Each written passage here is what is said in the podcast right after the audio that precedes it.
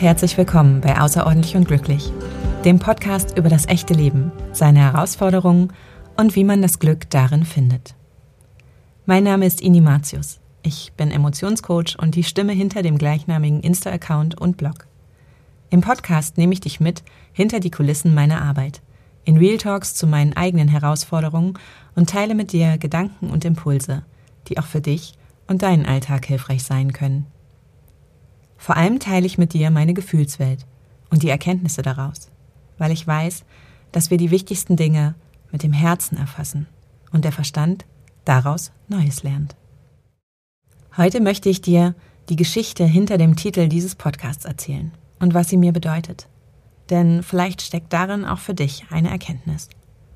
Mach es dir also gemütlich und nutze die kurzen Atempausen deines Alltags, um einzutauchen in das gute Gefühl, dass wir alle nur Menschen sind.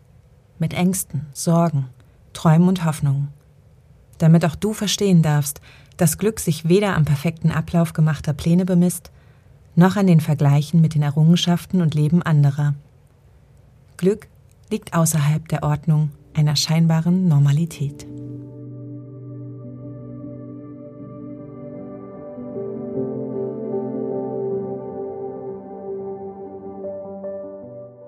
Hallo, schön, dass du heute da bist.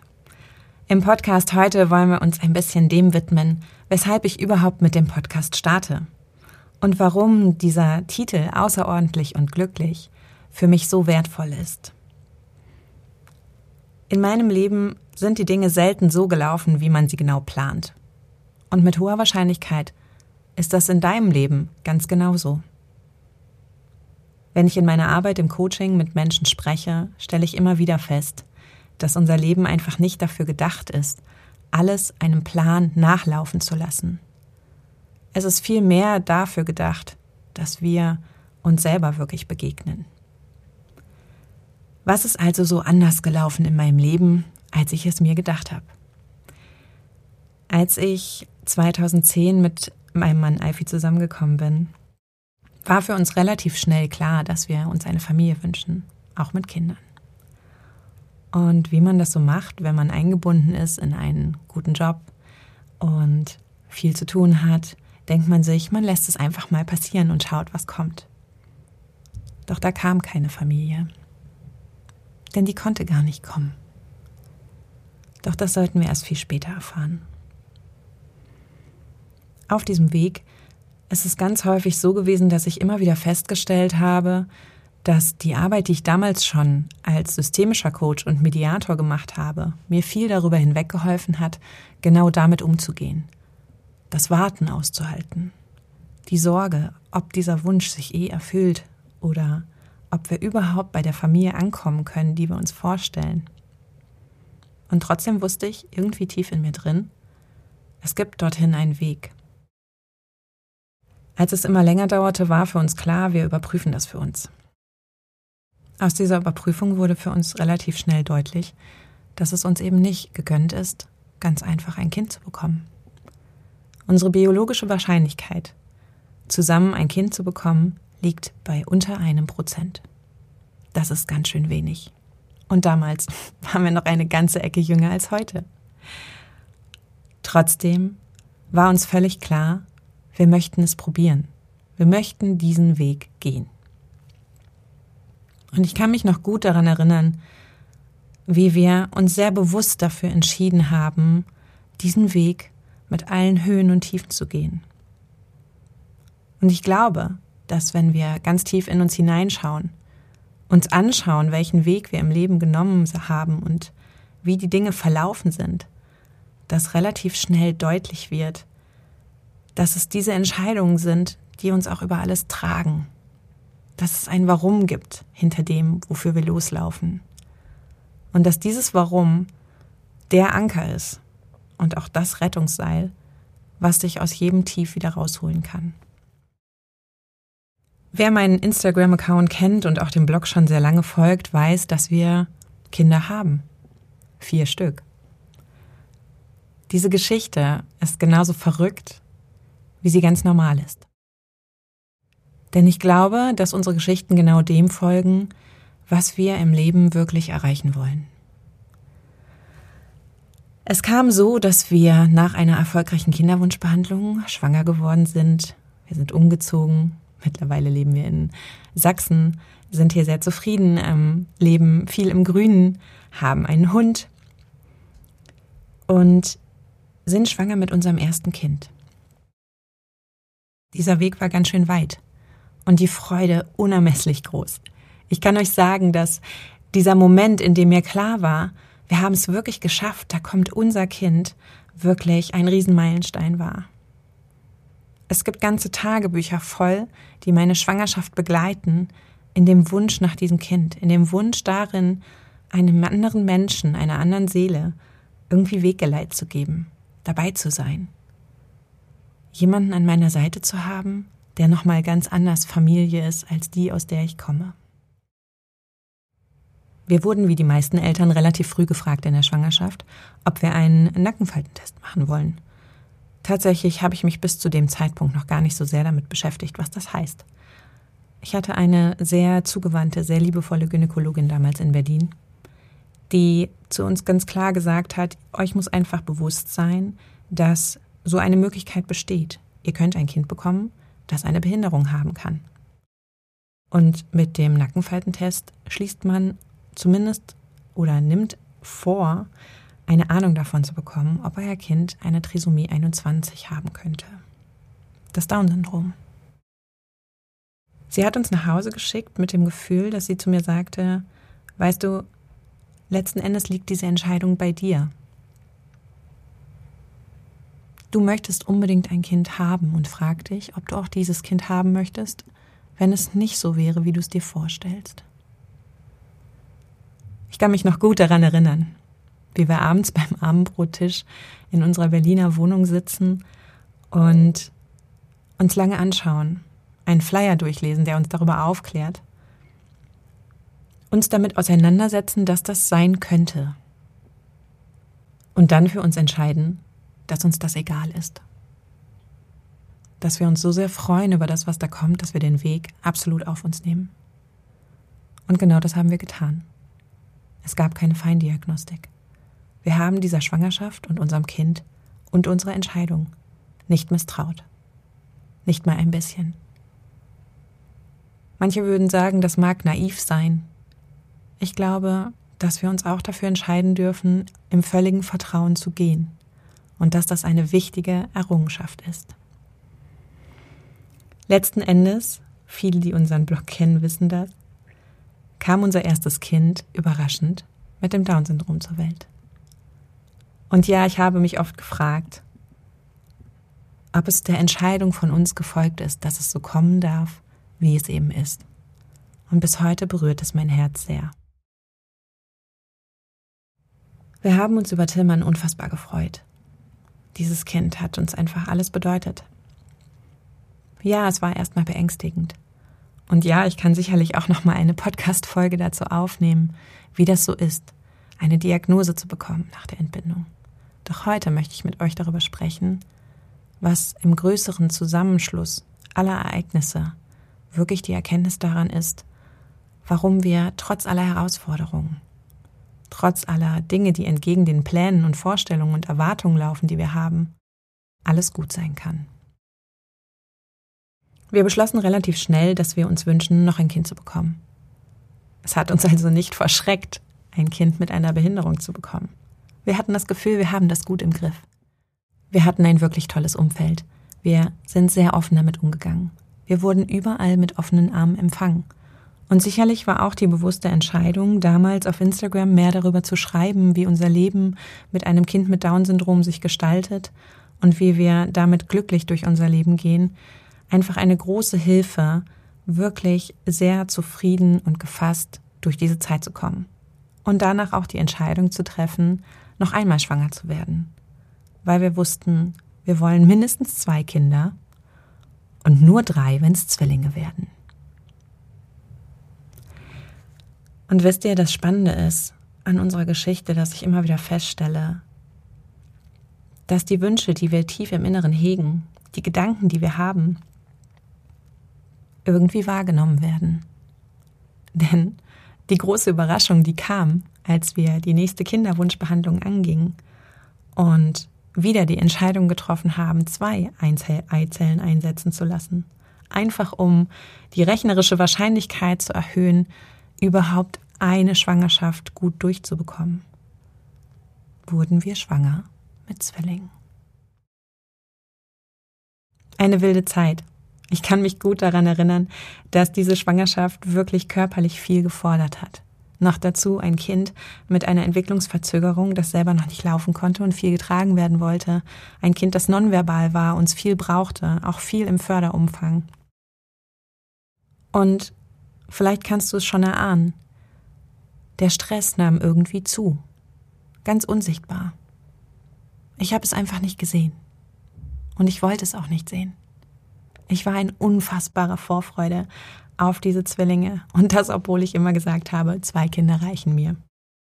Doch es ist nun mal so, dass wir auch in unserer Familie schon einmal Zwillinge gehabt haben. In der Familie meiner Großeltern. Und das ist vielleicht der spannendste Punkt von allen. Die Zwillinge kamen 2018 zur Welt. So weit, so gut. Sie waren gesund. Es war eine ganz andere Geschichte, plötzlich zwei Kinder auf einmal zu begleiten. Und damit meine ich nicht nur doppelt Windeln zu wechseln, zwei Kinder gleichzeitig zu stillen und zu versorgen, sondern auch wirklich zwei Menschen gleichzeitig in diese Familie hinein zu begleiten, ihnen gerecht zu werden und genauso auch dem Kind, das schon da war. Und aus diesem Versuch heraus, aus dieser Liebe heraus, diesen Kindern alles zu geben, wurde die Anstrengung die mich dazu brachte, dass ich ein Stück weit selber vergessen hatte, was ich wirklich brauche. Ich kann mich gut daran erinnern, dass wir sehr viele ganz kurze Nächte hatten. Ich kann mich sehr gut daran erinnern, dass eins der Zwillingskinder sehr viel geweint hat. Und das auch über ein Maß hinaus, was vielleicht normal wäre. Und ich habe immer wieder gespürt, dass dieses Thema von normal, von Vergleichssuchen im Außen irgendwie was mit mir gemacht hat. Ich hatte den starken Wunsch, meine Kinder ganz bedürfnisorientiert zu erziehen, sie mit Liebe zu überschütten, all das zu tun, was notwendig ist, damit sie starke, selbstbewusste, freie Kinder werden, mit einer tollen Meinung, einer guten Gesamtausstattung an Gefühlen, die in meiner Wahrnehmung trotzdem meistens gut waren. Ich glaube, am meisten hat mich die Erkenntnis geschockt, wie häufig ich gedacht habe, dass meine Kinder unglücklich sein müssten. Wie anstrengend es für mich war, Wutanfälle auszuhalten, die gefühlt jede Sekunde über mich hereinkippten. Ich hatte einfach das Gefühl, der ganzen Situation nicht mehr gewachsen zu sein. Und weil ich ihr nicht gewachsen war, hatte ich das Gefühl, über mich hinauswachsen zu müssen. Ich strengte mich an. Ich gab wirklich alles, was man tun konnte, an allen Ecken und Enden. Und an all diesen Ecken und Enden fanden ich und mein Mann kaum noch statt. Ich kann mich daran erinnern, dass Freunde von uns uns damals ein Buch geschenkt haben das Buch hieß Hurra Zwillinge und es stand in unserer Wohnzimmervitrine. Und ich weiß noch genau, dass die Zwillinge, die nachts so viel geschrien haben und wirklich sehr wenig Schlaf hatten, von uns fast die halbe Nacht um das Sofa herumgetragen wurden im Fliegergriff. Und vielleicht kennst auch du das. Und ich werde dir nicht sagen wollen, irgendwann hört das auf, auch wenn ich die Erfahrung habe, dass das so ist. Denn das, was an dieser Erfahrung so erschreckend war, war, wie mein Mann irgendwann sagte, wenn ich noch einmal an diesem Buchtitel vorbeigehe, Hurra Zwillinge, dann schmeiß ich es aus dem Fenster. Und ich habe mich wirklich kurz gefragt, meint er das Kind auf seinem Arm oder das Buch? Er meinte tatsächlich das Buch, Gott sei Dank.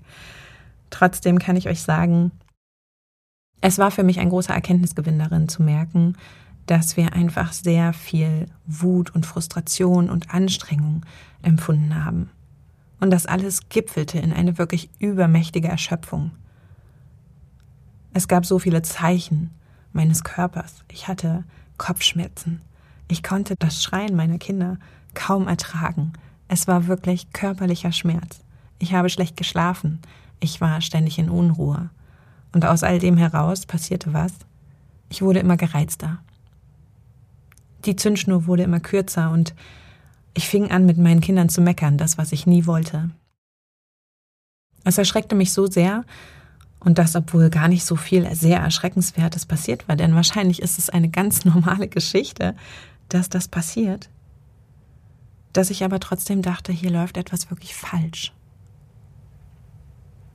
Ich hatte die absolute Gewissheit in mir, dass ich für meine Kinder die schlechteste Mutter bin, die man sich nur vorstellen kann. Ich war der festen Überzeugung, dass jede Frau, ausnahmslos jede Frau, eine bessere Mutter für meine Kinder wäre als ich. Und aus diesem Gedanken heraus entstand unfassbare Traurigkeit. Ich hatte, wie ich es im Emotionscoaching immer gerne meinen Klienten erkläre, den Wert verloren, eine gute Mutter zu sein, liebevoll zu sein. Ich hatte meinen Wert an mir verloren. Und genau dieser Gedanke war es, der ganz viel in die Umkehr brachte der mich danach suchen ließ, ob ich nicht doch auch jemand anders war. Und ich suchte. Ich suchte viel. In Schwangerschaftstagebüchern, in Briefen an unser erstes Kind und an die Zwillinge, die ich ihnen geschrieben hatte, als sie noch nicht auf der Welt waren. Und ich entdeckte in all den Worten sowohl eine Mutter als auch eine Frau, die ich einmal war, die ich irgendwo tief in mir dran doch immer noch sein musste. Ich erinnere mich gut, dass in dieser Zeit einmal eine Magen-Darm-Grippe über uns hinwegrollte als Familie. Wahnsinnig anstrengend. Eine Magen-Darm-Grippe mit drei kleinen Kindern und zwei Erwachsenen, die sich alle anstecken. Ich kann euch sagen, das hat keine Freude gemacht. Und jeder von euch, der Kinder hat und diese Situation kennt, weiß, dass das wirklich, wirklich anstrengend ist. In dieser Phase haben wir uns Unterstützung geholt und meine Schwiegermutter hat uns geholfen. Sie kam zu uns, wir haben ähm, mehrere Tage zusammen verbracht. Äh, sie hat uns geholfen, Essen zu kochen und uns einfach unterstützt, wo es ging. Ich bin dafür auch heute noch sehr dankbar. Es war zu dem Zeitpunkt wirklich notwendig. Und ich habe an dem Abend mit meiner Schwiegermutter auf dem Sofa gesessen und Alfie fragte, wollt ihr noch gern was trinken? Und ich habe gesagt, ja, schon gerne na, wir haben im Kühlschrank noch einen Radler. Teifi ging und holte mir einen Radler. Und ich weiß noch genau, wie ich da saß und es aufmachte und dran roch und dachte, das riecht aber irgendwie echt komisch. Und aus dieser Situation heraus trank ich einen Schluck und dachte so, boah, das schmeckt auch echt komisch und fragte mich, kann so ein Radler einfach schlecht werden? Ist ja irgendwie eigenartig und war aber einfach auch so angestrengt nach dieser Magen-Darm und äh, war so froh, überhaupt wieder Essen in mir drin zu behalten und auch das Gefühl zu haben, oh, ich habe einfach Appetit und Geschmack gerade auf etwas. Bitte, stellt die Bewertung hinten an, dass es ein Radler war. Es war ein Moment der Entspannung in dem Augenblick. Und die Thematik war tatsächlich so, dass ich da gesessen habe, gemerkt habe, irgendwas ist hier ganz eigenartig. An dem Abend ähm, habe ich es stehen lassen und bin dann ins Bett gegangen und merkte, boah, mir wurde richtig elend. Und äh, in der Nacht tatsächlich war es dann auch so schlimm, dass ich wirklich irgendwann ins Bad gestiefelt bin und mir so schlecht wurde, dass ich umgekippt bin im Bad und ähm, auch kurz wohl bewusstlos war. Und äh, Alfie mir helfen musste, auch wieder aufzukommen. Der Kreislauf war völlig im Keller. Alfie kam also ins Bad, um mir zu helfen. Und ich merkte, irgendwas daran ist komisch. Das ist nicht mehr der Magen-Darm-Infekt und das ist auch nicht eine normale Übelkeit. Irgendwas ist hier nicht in Ordnung. Und völlig aus dem Nichts traf mich der Schlag, dass ich dachte, Moment mal, vielleicht ist es doch komisch, dass dein Zyklus irgendwie nicht so läuft, wie er eigentlich sollte. Und am nächsten Tag habe ich also beschlossen, ich gehe in die Drogerie und zum allerersten Mal in meinem Leben kaufe ich einen Schwangerschaftstest. Ich, die Frau, die mit einem Mann zusammen ist, die zusammen eine Wahrscheinlichkeit von unter einem Prozent haben, aus biologischer Sicht, ein Kind zusammenzubekommen. Das ist doch völlig absurd. Und ich weiß noch, wie ich peinlich berührt war und dachte, okay, ich muss noch irgendwas anderes einkaufen, damit es nicht so auffällt, dass ich einen Schwangerschaftstest aufs Band lege. Wie verrückt manchmal auch tatsächlich, dass unser Gehirn einfach so abwegige Gedanken nochmal hat. Letzten Endes bin ich damit nach Hause und habe den Test gemacht und war in der völligen Erwartung, dass da nichts bei rumkommen kann. Doch Moment, ganz ehrlich, ganz in der völligen Erwartung dessen war ich nicht irgendetwas in mir drin hat gesagt, es kann sein, dass deine Geschichte jetzt nochmal eine ganz andere Wendung nimmt. Und genau so war's.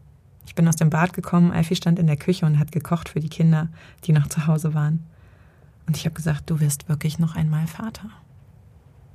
Und Alfie hat gelacht und gleichzeitig geweint und ich habe auch geweint, weil ich so geschockt war und weil so viele Gefühle in mir aufbrandeten von dieser völligen Überforderung dieser Zeit, diesem sich so alleine fühlen mit allem.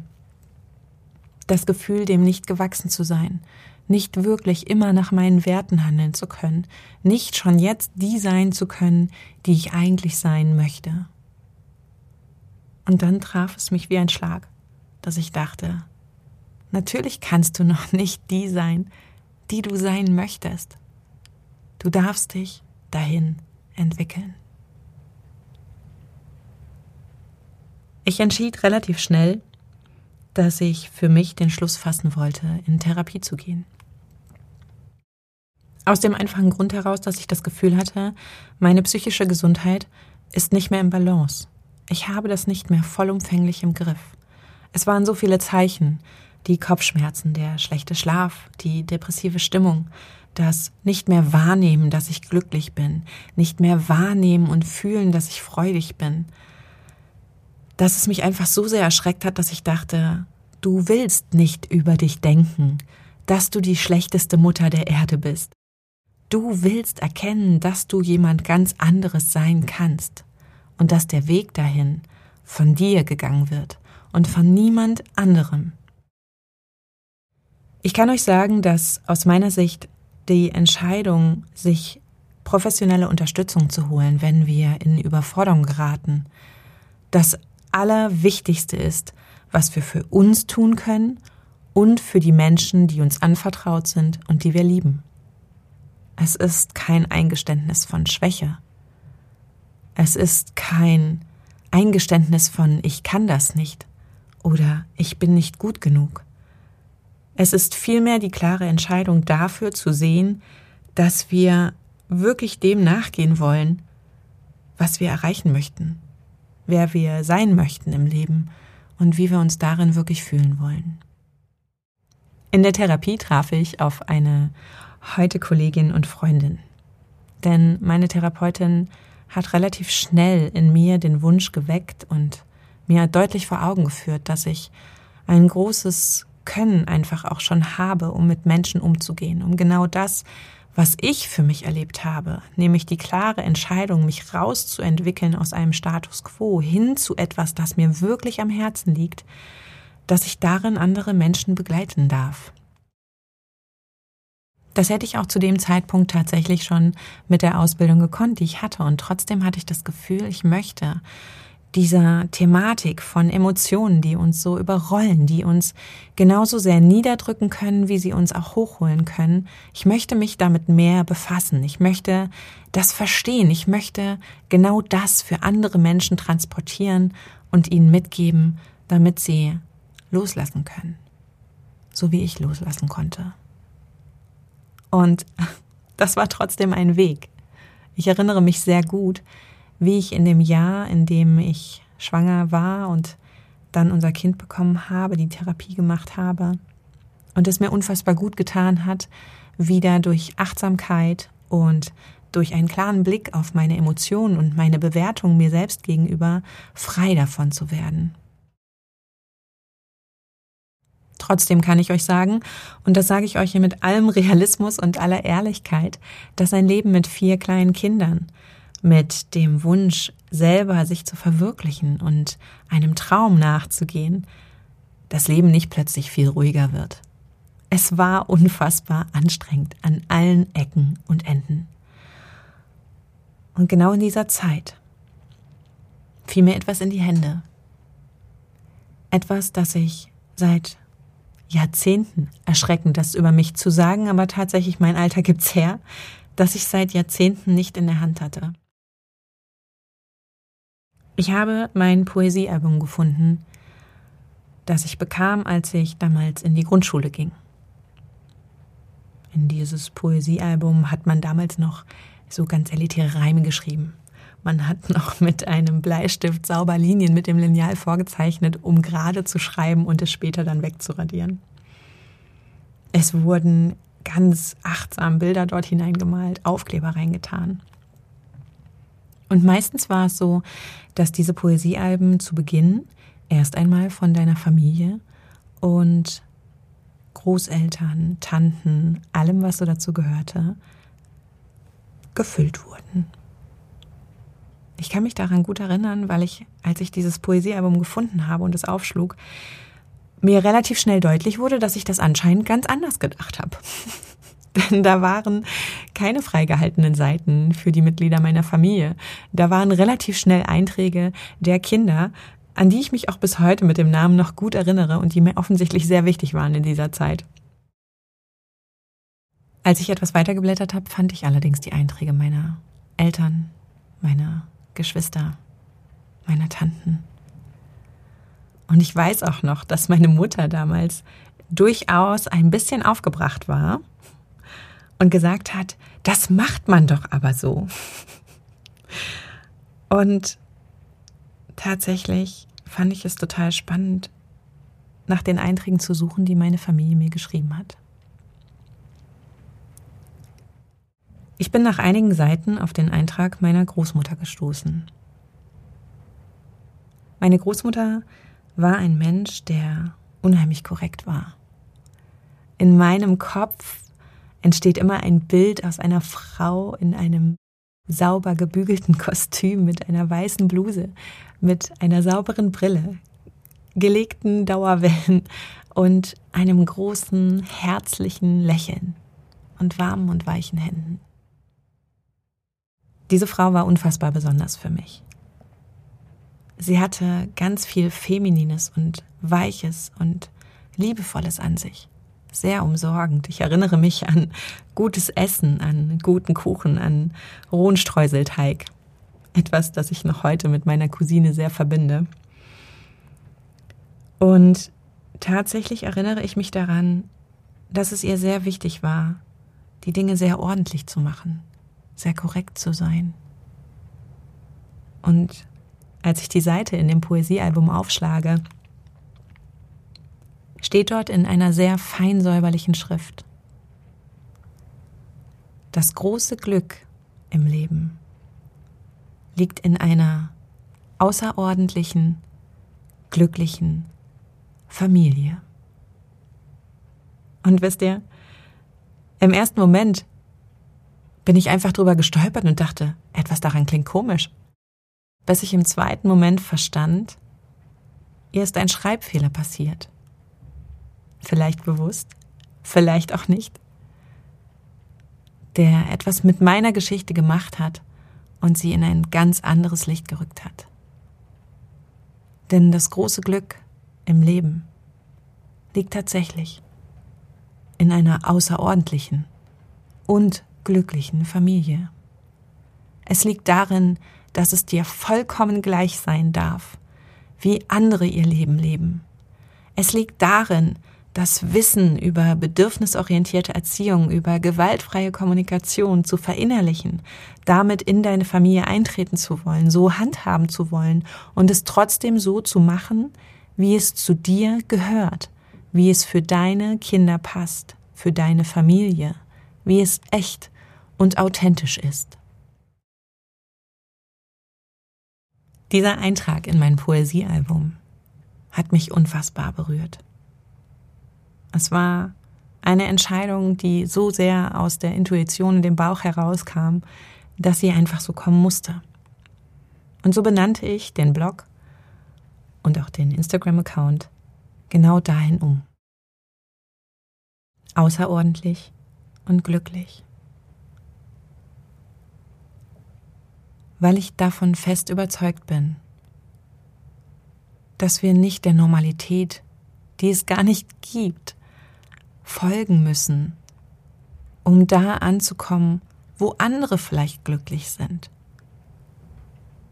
Wir dürfen erkennen und genau da eintauchen, wo wir unser Leben sehen und führen.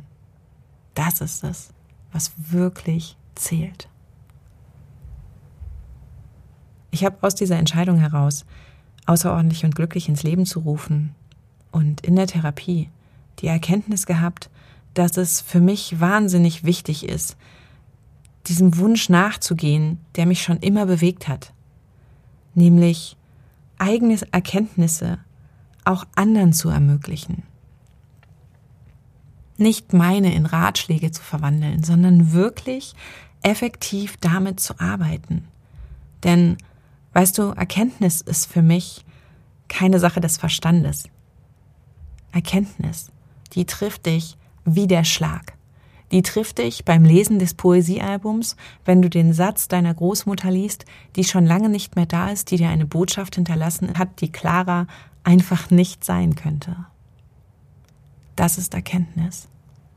Wenn du tief in dir drin fühlst, eine unfassbare Wahrheit, eine unfassbare Tiefe und einen Zugang dazu, wer du wirklich sein möchtest. Und genau dem bin ich nachgegangen. Ich habe mich in der Elternzeit unseres vierten Kindes, was nie angedacht war, aber da war, dazu entschieden, eine weitere Coaching-Ausbildung zu machen.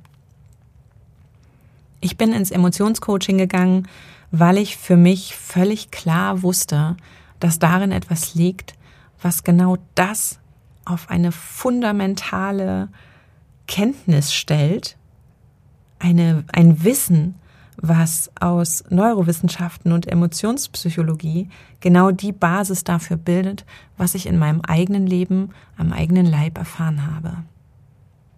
Deshalb ist es mir so wichtig, Eltern, vor allem aber die Menschen hinter der Rolle von Papa und Mama wirklich zu sehen und sie darin zu bestärken und zu begleiten, ihr eigenes Glück zu finden. Denn genau darum geht's um nichts anderes. Ich kann euch trotzdem sagen, dass dort weiterhin viel Überforderung war, dass die Entscheidung, eine komplette Ausbildung durchzuziehen, die mich viel Geld gekostet hat, ohne zu wissen, ob das alles nachher wirklich ganz so kommt, wie ich mir das erhoffe, viel, viel Anstrengung mit sich gebracht hat.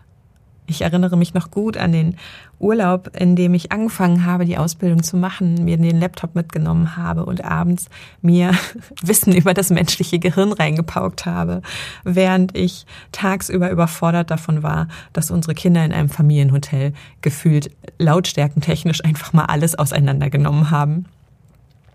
Ich kann euch also auch sagen, und das ist mir sehr wichtig, dass selbst wenn wir den Zugang dazu haben und die Erkenntnis haben, dass da mehr möglich ist, wenn wir immer mehr Tools lernen, wenn wir in Therapie sind, das echte Leben hört nicht plötzlich auf. Du triffst nur plötzlich einfach wieder klarere Entscheidungen, die sehr im Einklang damit sind, was du fühlst und erlebst und wie du dich in Zukunft fühlen möchtest. Ich habe also angefangen, ganz konzentriert, immer wieder mir vor Augen zu führen, warum ich das mache.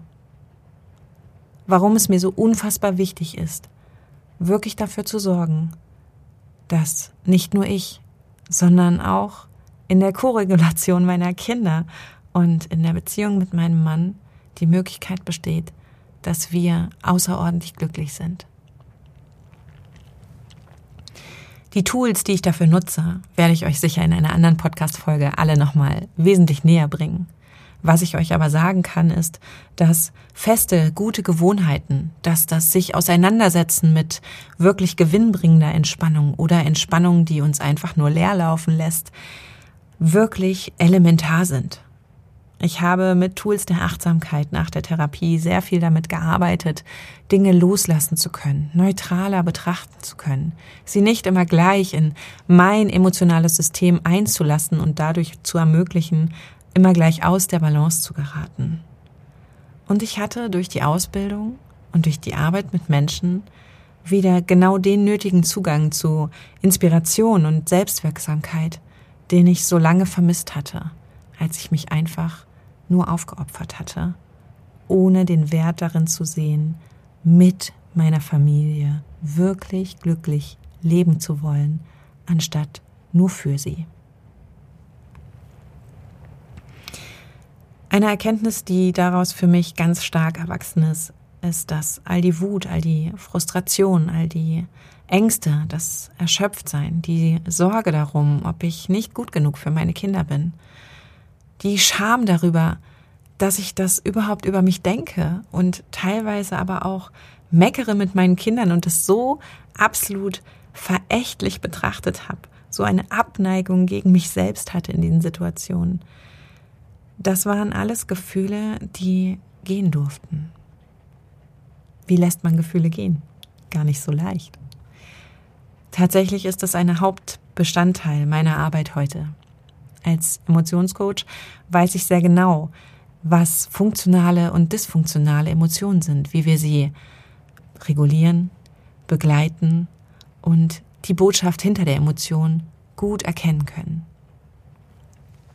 Genau das war es, was für mich so wichtig war, dass ich meinem eigenen Bedürfnis wirklich etwas zu tun, was mich bereichert, womit ich all das, was ich gerne geben möchte, nach außen geben kann. Ein bisschen der Umschwung war für all das, wie es sich vorher angefühlt hat. Denn, um ganz ehrlich zu sein, die Anstrengung war immer noch da. Wir haben immer noch vier Kinder. Wir haben einen riesigen Garten, den wir im Sommer versorgen. Wir haben einen Hund. Wir haben Therapietermine. Wir haben eine Rückstellung für die Schule hinter uns, eine Einschulung ähm, auch hinter uns. Und ich kann euch sagen, diese Anstrengungen sind nie leicht. Es ist nicht so, dass wenn wir Zugang dazu haben, uns besser zu verstehen, wenn wir Zugang dazu haben, ein Gefühl dafür zu bekommen, wie es sein kann, wenn wir glücklicher sind, zufriedener sind, dankbarer sind und mehr in unserer inneren Mitte sind. Dadurch verschwindet das Leben nicht. Balance und wirkliche Ausgeglichenheit sind aus meiner Sicht immer nur die zweite Seite einer Medaille, auf der auf der anderen Seite durchaus auch das Leben, das Chaos, die Anstrengung stehen darf. Das, worin wir nicht immer die Kontrolle haben, wo der Plan eben auch mal nicht aufgeht, wo einfach alles nicht so ganz vorhersehbar ist. Ich habe also all mein vorhandenes Wissen aus Coaching, Mediation, gewaltfreier Kommunikation, meine eigene Haltung mit einem Wissen in Einklang gebracht über Emotionen, die alles verändert hat. Ich hatte die wirkliche Möglichkeit, für mich wieder zu fühlen, wie das ist, dass ich wirklich sehr zufrieden bin mit meinem Leben. Dass ich meine Kinder, meinen Mann und meinen Hund wirklich aus tiefstem Herzen liebe dass es genau so, wie es ist, sein und gerne auch bleiben darf. Aber dass ich genauso sehr bereit bin, jede Veränderung mitzugehen, weil ich weiß, dass dahinter noch viel mehr liegt, als davor schon da war. Weißt du, meine Arbeit ist für mich viel mehr als einfaches Coaching, als jemandem einen Weg weisen oder einen Ratschlag mitgeben. Es ist viel mehr als der Wunsch nach Selbstoptimierung, das Gefühl, vielleicht noch besser funktionieren zu wollen in einer Welt und in einem Alltag, der so anstrengend sind. Immer wieder über unsere Grenzen zu gehen, immer wieder noch mehr möglich zu machen und dabei nach außen total glücklich aussehen zu wollen, weil man das von sich erwartet. Ich möchte im Coaching viel mehr dass du dir selbst begegnest, dass du wirklich einen Zugang dazu erhältst, in einen inneren Frieden mit dir einzutreten, zu merken, dass du total okay bist, so wie du bist. Es ist das große Geschenk, das mir mein erstes Kind gemacht hat, indem es überraschend mit dem Down-Syndrom zur Welt kam. anzuerkennen, dass Anderssein eigentlich das Ideal ist. Dass es die Individualität ist, die wir uns alle wünschen. Und das ist genau das, was ich in meiner Arbeit Menschen ermöglichen möchte. Ich möchte dich dafür bestärken, dass du das Gefühl dafür hast, dass du etwas für dich tun kannst, ohne Egoismus zu empfinden. Dass du für dich Dinge verändern kannst, ohne dadurch alles ins Wanken zu bringen. Dass es eben nicht immer nur das eine und das andere gibt, sondern ein sowohl als auch. Und ich kann dir sagen, aus meiner eigenen Erfahrung dieser Geschichte, die ich heute mit dir geteilt habe, dass, obwohl wir auch ganz aktuell wirklich große Herausforderungen erleben, die mich nicht immer nur glücklich fühlen lassen, an denen ich nicht ständig nur in Balance und Zufriedenheit bin, mich trotzdem in die Balance gebracht haben, ein Stück weit mich davon rausnehmen zu können und zu sehen, dass all das, was gut ist, immer noch da ist. Und dass ich einfach auch jetzt, in der Situation, in der wir gerade stecken, wieder losgehen darf, um mich ein Stück zu verändern, um ein Stück zu wachsen. Nicht nur so sehr für mich, sondern auch für meine Kinder, für meinen Mann und für das Leben, das wir uns wirklich von Herzen wünschen. Ich bin überzeugt davon, dass all das, was ich in meiner Arbeit tue, einen wirklich großen Wert hat, weil ich es hören und sehen kann in den Geschichten der Menschen, die ich begleiten darf. Es ist ein hohes Gut, wenn dir jemand die Tür so sehr weit aufmacht, wie ich es gerade ein Stück weit für euch tue, um einmal hineinzuschauen, dass das echte Leben bei jedem wirklich da ist. Es geht darum, wirklich echte Begegnung zu schaffen, um gesamtheitlich, klar, liebe und rücksichtsvoll zu sein und sich selbst nicht zu verlieren. Eine Balance, die viel tiefgreifender ist, als dauerhaft ausgeglichen zu sein. Sie entkoppelt uns von dem Vergleich mit anderen, weil wir in uns nach dem Glück suchen können, weil wir anders sein dürfen, weil genau das das Leben schreibt, das für jeden Einzelnen von uns gedacht ist.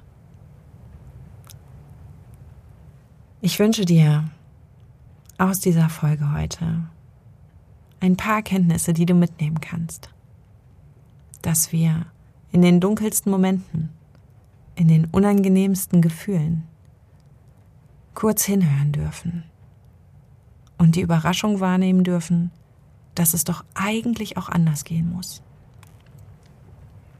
Ich wünsche mir, dass du von heute mitnimmst, dass dir klar ist, dass sich Unterstützung zu suchen, wenn wir selber es nicht mehr schaffen, hinauszukommen, keine Schande ist, sondern ein wirklich großer Schritt auf dich selbst zu. Ich wünsche dir, dass du diesen Schritt irgendwann mutig gehst, wenn du ihn brauchst dass du Menschen findest, die, wie ich oder meine Therapeutin, deine Hand nehmen, zuhören und dich eigentlich selber entdecken lassen, was dein Weg ist. Und ich hoffe, dass du für heute mitnehmen kannst für dich, dass wir alle die Gefühle von Angst, Entnervtheit, Sorge, Scham, sich schuldig fühlen kennen dass wir alle schon mal schlecht über uns gedacht haben. Dass es jedoch bei dir liegt, ob du das weiter so tun möchtest. Ich möchte dir mitgeben, dass Coaching in einer Zeit, in der wir darüber werblich so viel hören, dafür so viel an die Hand bekommen, was wir tun können, Tagebücher zu schreiben, Affirmationen zu sprechen oder uns andere Dinge zugute tun sollen, es vor allem dahinter hinter jedem Tool, was du in die Hand bekommst, immer ums Eins geht. Um dich.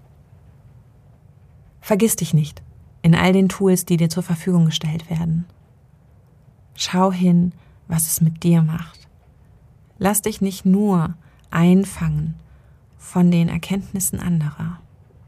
Denn die wirkliche Erkenntnis, die wartet in dir. Und die ist vielleicht schon lange da, wenn du dir deine Geschichte aufrichtig erzählst.